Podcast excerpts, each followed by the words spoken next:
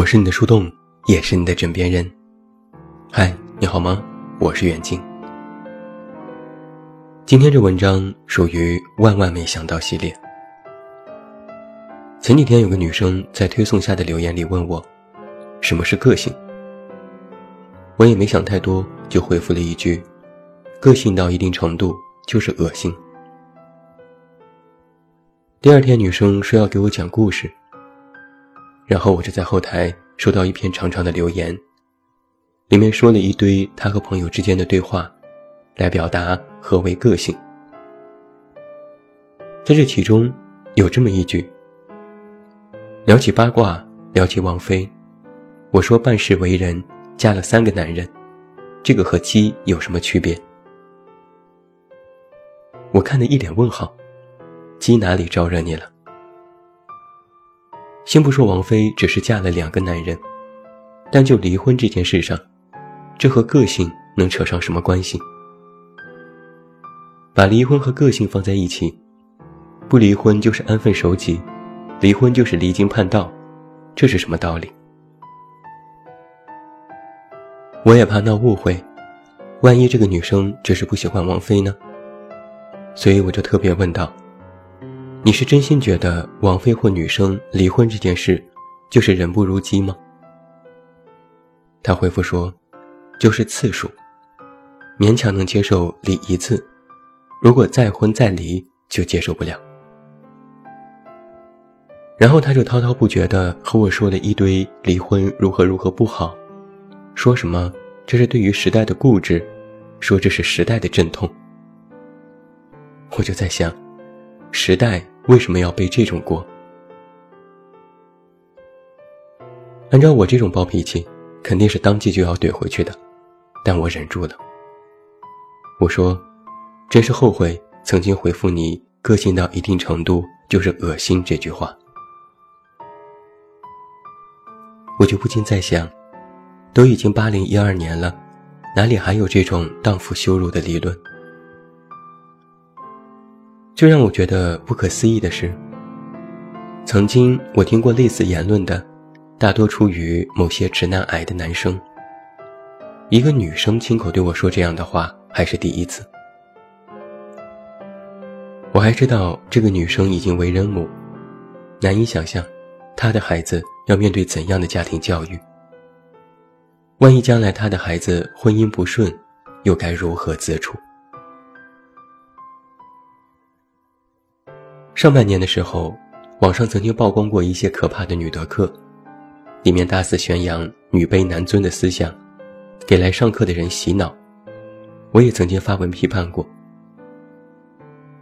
那些言论现在看来依然触目惊心。女子点外卖不刷碗就是不守妇道。女子浓妆艳抹就是违背女德。女子无才便是德，女强人都没有好下场。后来扛不住网络舆论，这些女德课纷纷关闭和被取缔。但是就在今年暑假，他们摇身一变，变成了亲子夏令营，在浙江和温州卷土重来。而这一次，他们将目标瞄准了那些五到十八岁的未成年女生。在这些课程当中。女生不断的被灌输各种三观可怕的观点，一再被强调所谓的女德。在记者的暗访里，一个穿的像是从民国穿越来的女人，在课堂上讲女生的穿着。她说：“女孩子不应该穿着暴露，穿那么时尚，不就等于教别人来羞辱我吗？”在她的言辞中，女生穿着时尚。就等于被人强奸。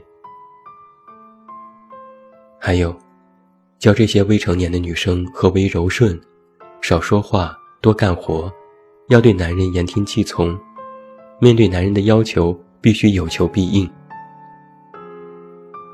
更出现了一些威胁论的言论，换男朋友会烂手烂脚，会被拒掉。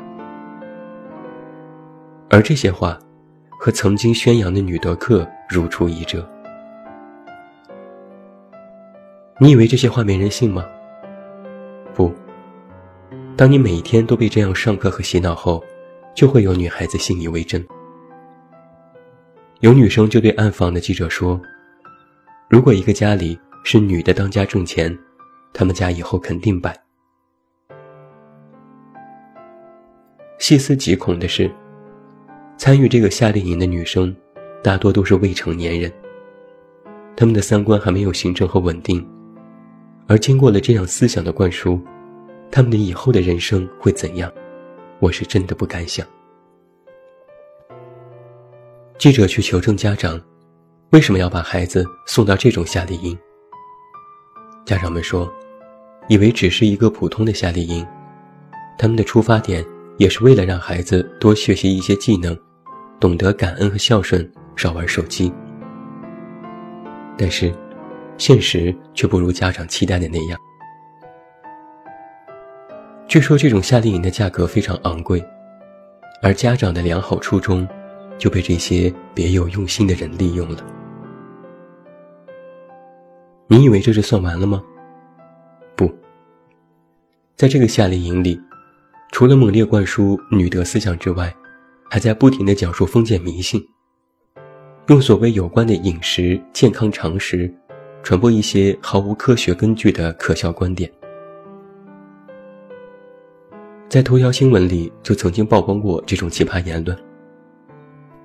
教员称，只要做三个月的甩手操就能治疗癌症。吃个鱼眼睛就会得高度近视。吃了那么多鱼嘴，自己的嘴就会不受控制。在课堂上。还播放屠宰的血腥画面，宣扬不吃素就会遭到报应，还把所有的事情都和不孝放在一起进行恶意的因果宣传，灌输诸事不顺都因不孝，比如发高烧得癌症是因为不孝，而给父母磕头洗脚可以让高烧和癌症治愈。更有大型的诈骗现场，一位所谓的文化教育学校的校长，在授课时说：“只要你每天转发我们公众平台上的内容，我保证你一年之后一定会有好事发生。”这是校长吗？这怕不是一个招摇撞骗的算命先生吧？这种事情，现在连中老年人都不一定相信了，却被用来灌输和欺骗未成年人。这是女德，这是缺德。最让我觉得气愤的是，到如今，依然还有人支持这种课程，支持男尊女卑的言论。有人会说，这是大男子主义的福音，这是传统文化。我就实在没有办法揣测这些人说支持到底是一种什么心理。但有一点可以肯定的是。这样的人，非蠢即坏。我今天本来是不想写这篇文章的，但是发生了一件这样的事情。在开篇，那个女生在后台给我发来留言后，我很震惊，就发了个朋友圈。我说，在公号里有女生说，那个谁谁嫁了三个男人，就是人不如鸡。我发的话中也没有提到王菲，只写了谁谁。结果在回复当中，至少有五个人说，这个谁谁是王菲吧。这下你就知道，人的观念是多么根深蒂固了吧。甭管王菲唱歌有多好，有多出名，拿过多少奖，演唱会票房记录依然保持至今等等，到了某些人的观念里。